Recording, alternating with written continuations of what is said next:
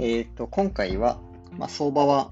まあ、短期的にはまだ、えっと、不安定さが残ってるよという話を、えー、しようかなというふうに思います。えっ、と、10月の4日月曜日から9日金曜日までの、まあ、この1週間の動きを見ると、えー、相場としては比較的あの強気な動きをしたんじゃないかというふうに思います。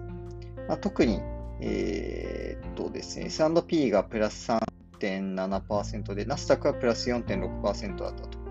まあ、つまりは、えーまあ、999とかあのあたりの、えー、もしくは小型のハイテク銘柄とかを持っていると、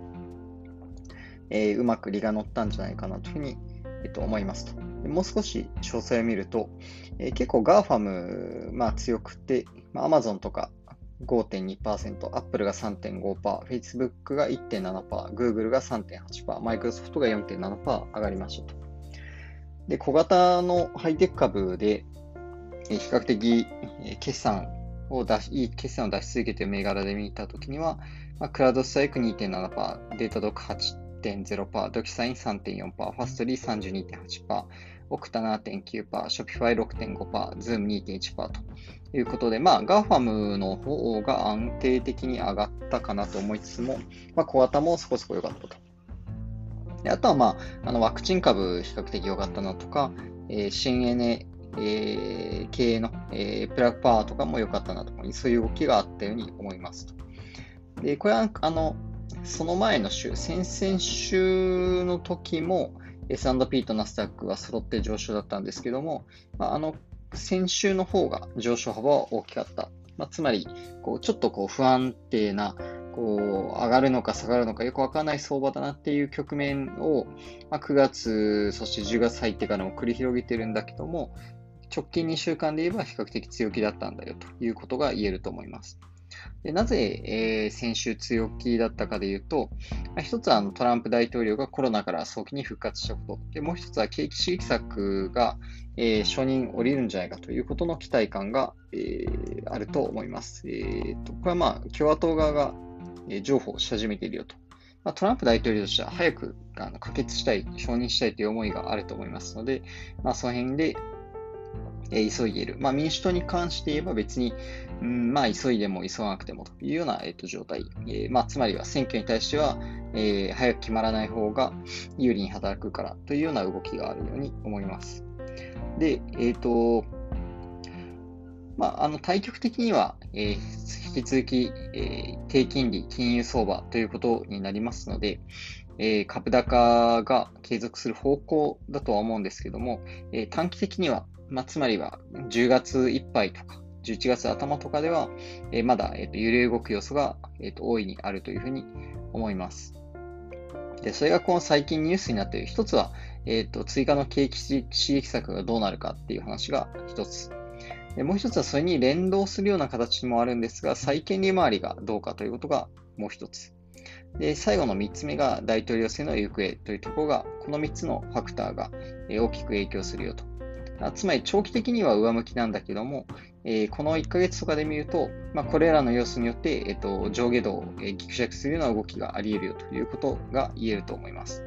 でもう少し詳しく一個一個考えてみると、まず追加の景気刺激策については、えー、まあ、追加の景気刺激策可決されてまとまれば、え、株価にとっては、えっと、まず一つ強気要素だと思いますと。でもしまとまらない場合は、えー、景気連動株に対しては、えー、若干ダメージが入る。えーまあ、レストランとか小売とかですよね。になるかなと。まあ、それをこう可決されるなっていう期待含みで、まあ、今週ちょっと上がったような動きがあったとすれば、まあ、その分はちょっとこう、また巻き戻されちゃうような可能性があるかなというふうに思います。で、えー、ただし、この景気刺激策が承認された場合に、まあ、景気が回復するよということに期待感を持たれたという場合には、えー、逆にその景気連動株に対して資金が流入する、えー、逆に言えばハイテク株などの今まで不景気でも伸びてきたグロース株から資金が流出するというような動きがあるので、ちょっと大きなセクターローテーションが起こる可能性があると思います。要は今まで伸びてきた銘柄ほど、さっきのこう Zoom とか Fastly とか、えー、 Datadog とかそういう銘柄ほど、下がる可能性があると思いますね。なので、こう、今までこうハイテク、ハイテク一辺倒で投資してきた人にとっては、えー、もしかしたら、えーと、辛いセクターローテーションになる可能性があるということが言えると思います。でもう一つはあの債券利回りですが、えー、景気回復への期待が高まると、まあ、特に10年ものの、えー、債券利回りが上昇する可能性があると。で、9月下旬ぐらいまで、えー、10年債利回りが0.6%台後半だったものが、今0.7%台までじわじわと上昇してきていると。今のところそれによる株価への影響っていうのは、えー、と出ていないし、えー、金価格というのも、えー、とそのなんでしょう大きくこうネガティブなあ要は金価格の大幅な下落というのは観察されていないので、まあ、まだこう様子見かなというような雰囲気があるんですけども、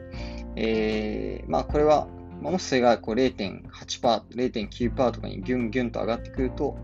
えー、まあ、債券の、要は安全資産なので、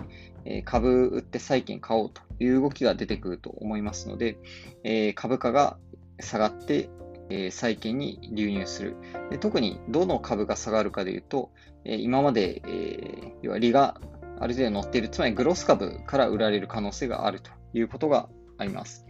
で、これは追加の景気刺激策が承認されると、株価に対しては強気な反面、えー、セクターローテーションとか債券利回りの上昇ってことを考えると、結構グロース株にとっては、まあ、あのマイナス要素になるっていう可能性があるということで、まあ、結構こうグロース株にとってはこうリスク含みな、えー、1ヶ月になるということが言えると思います。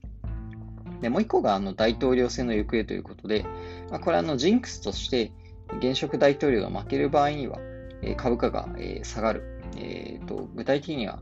大統領選の3ヶ月前の8月3日の水準よりも下がると。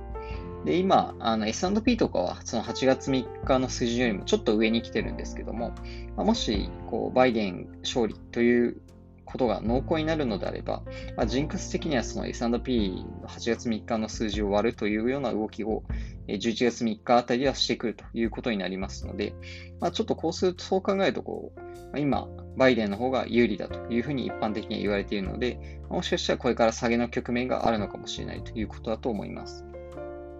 で、これはまあ、あの、どの上がるか下がるか、どのシナリオが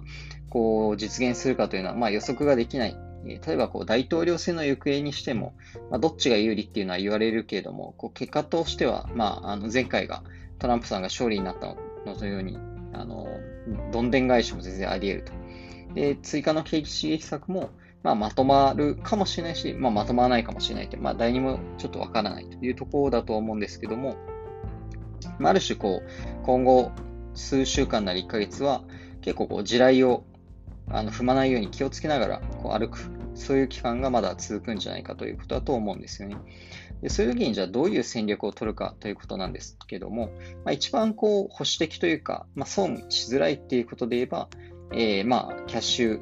ポジション、え、現金の比率を高めるっていうことも、まあ、あると思うんですけども、一応こう割と積極的に投資していきたいなというような考えのもとであれば、え一つはあの短期的な利益を得るための、えグロス株への投資は、まあ、一旦避けた方がいいかなというような、えことが言えると思います。えさっきのこうシナリオ、刺激策が承認される、されない。えー、承認された場合はもしかしたら債券利回りが上がるかもしれない。この辺のこうリスクを考えたときに、えー、結構こうグロス株にとって辛いこう時期が来る可能性っていうのは、まあ、ある程度こうあり得ると。で、その時にこうグロス株どれぐらい下がるかで言えば、まあ、小型株であれば10%とか20%ぐらい下がる瞬間があっても、まあ、おかしくはないということだと思うんですよね。なので、このタイミングで買って、まあ、もちろんもしかしたら、こう、ね、5%、10%上がるってことは全然小型株であればあり得るんですけども、まあ、マイナス20%バコンとやられるぐらいであれば、えー、まあ、あまり今はその辺は買いに行かない方がいいんじゃないかなと。えー、なぜならば、この11月とか12月を抜ければ、えー、また金融相場でグロス株にとっては有利な局面っていうのが、えー、ある程度出てくるということなので、まあ、長い目で考えたときに今は別に買い場ではないというような判断があると思います。えー、で、もう一つの考えとしては、まあ、バリュー株はそう考えると、こう相対的にはリスクが少なくて、まあ、リターンもそこそこあるよということだと思いますね。えー、特に景気刺激策が承認されるというシナリオにおいては、えー、こういったバリュー株、えー、特に小売やレストランにとっては、えプラス要素が非常に大きいということだと思います。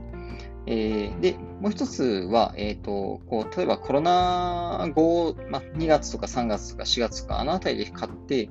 まあ、あの、しっかりと、あの、利益が乗っているグロース株っていうのがあると思うんですけども、まあ、そうしたものは、こう、短期的な下げに対しては、まあ、気にせずに保有し続けるということだと思います。まあ、それはさっき言ったように、えー、短期的には下げるけども、まあ、長期的には金融相場で、えー、強気だという、まあ、そういうことだとえ、思いますので、え今ここで、ま、焦って利確するのは非常にもったいないよというような話だと思いますね。なので、まあ、戦略としては、え、ま、すごくこう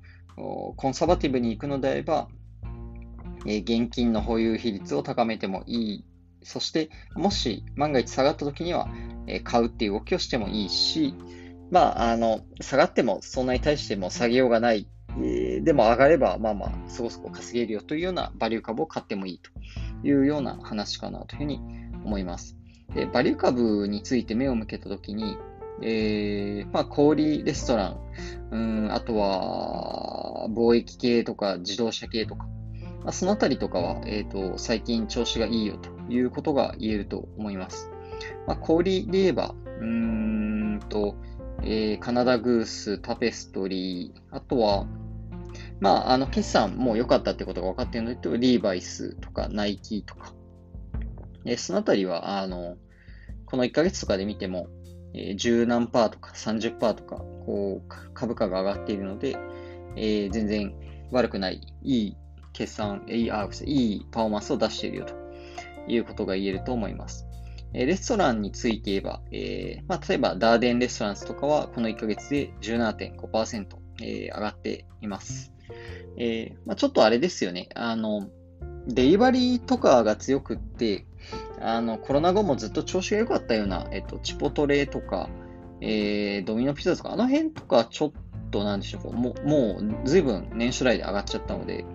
なんかこう、今から買うという感じではないと思うんで、まあ、そのちょっとあの選ぶのは必要なのかなというふうに思いますよね。まあ、これから、年初来でまだそんなにちゃんと上げられてない、戻せてないなっていうので言うと、えー、さっきのダーデンとか、えー、スターバックスとか、あの辺が、えー、割とこう安牌なんじゃなかろうかということが言えると思います。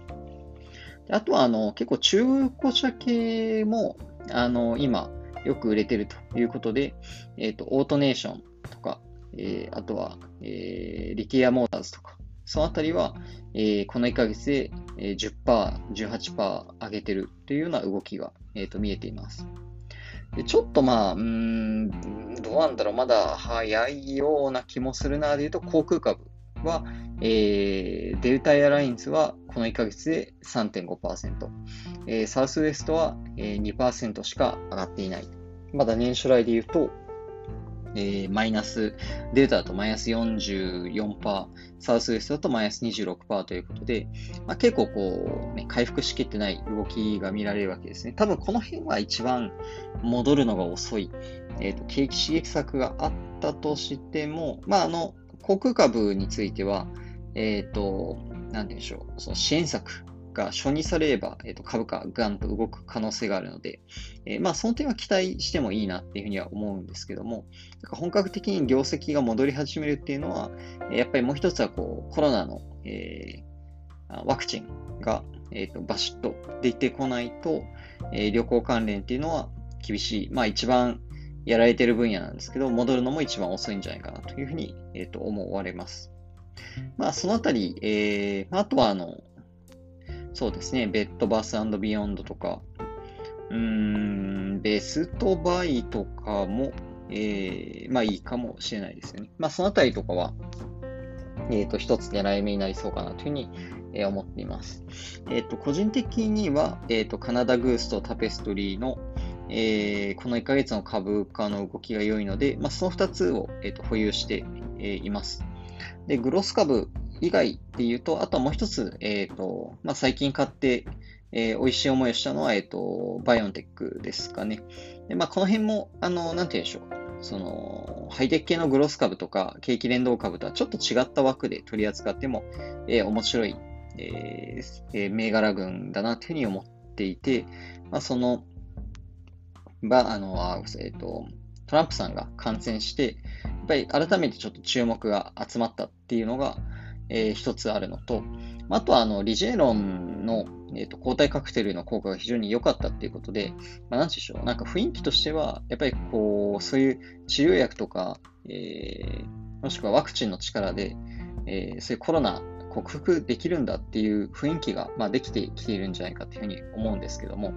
なんかそのこう雰囲気が醸成されてくると、関連銘柄全般的にこう上がりやすいんじゃないかなというふうに、えー、思いますよね。で、その中で、あの、やっぱり、急先鋒として立ってるのは、えー、バイオンテックなのかなと。まあ、それは、ワクチンの承認の、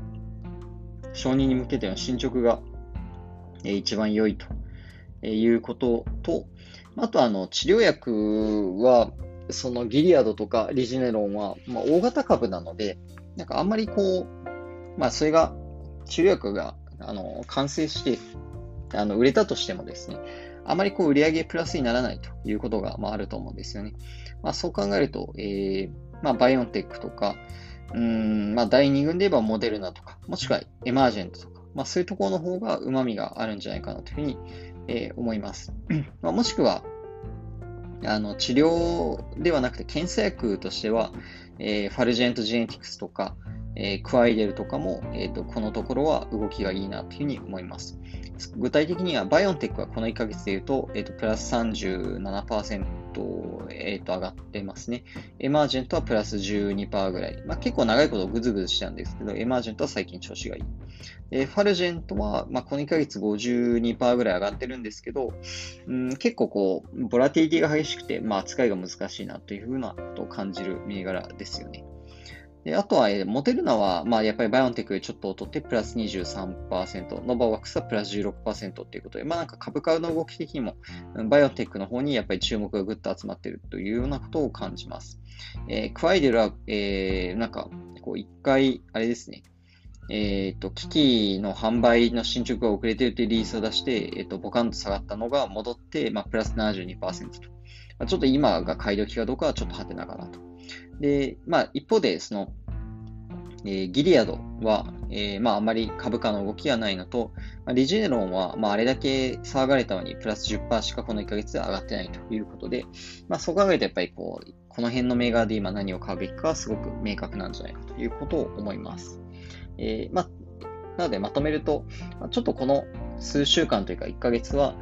やっぱりまだ、えー、いろんな材料が出てきて、それによって、こう、プラスにもなったり、マイナスにもなったりということですごくこう不安定な相場が続くかなというふうに、えっと、思っていますと。で、特にグロース株を今ドカンと買うのは非常に危ないっていうことで、えー、バリュー株だったりとか、えー、ヘルスケア系、バイオ系、まあ、ワクチン系、そのあたりを買っておくのが結構安牌。もしくは本当に保守的にやりたいんであれば、えー、キャッシュポジションを増やしておくということかなというふうに思います。えー、今回は以上です。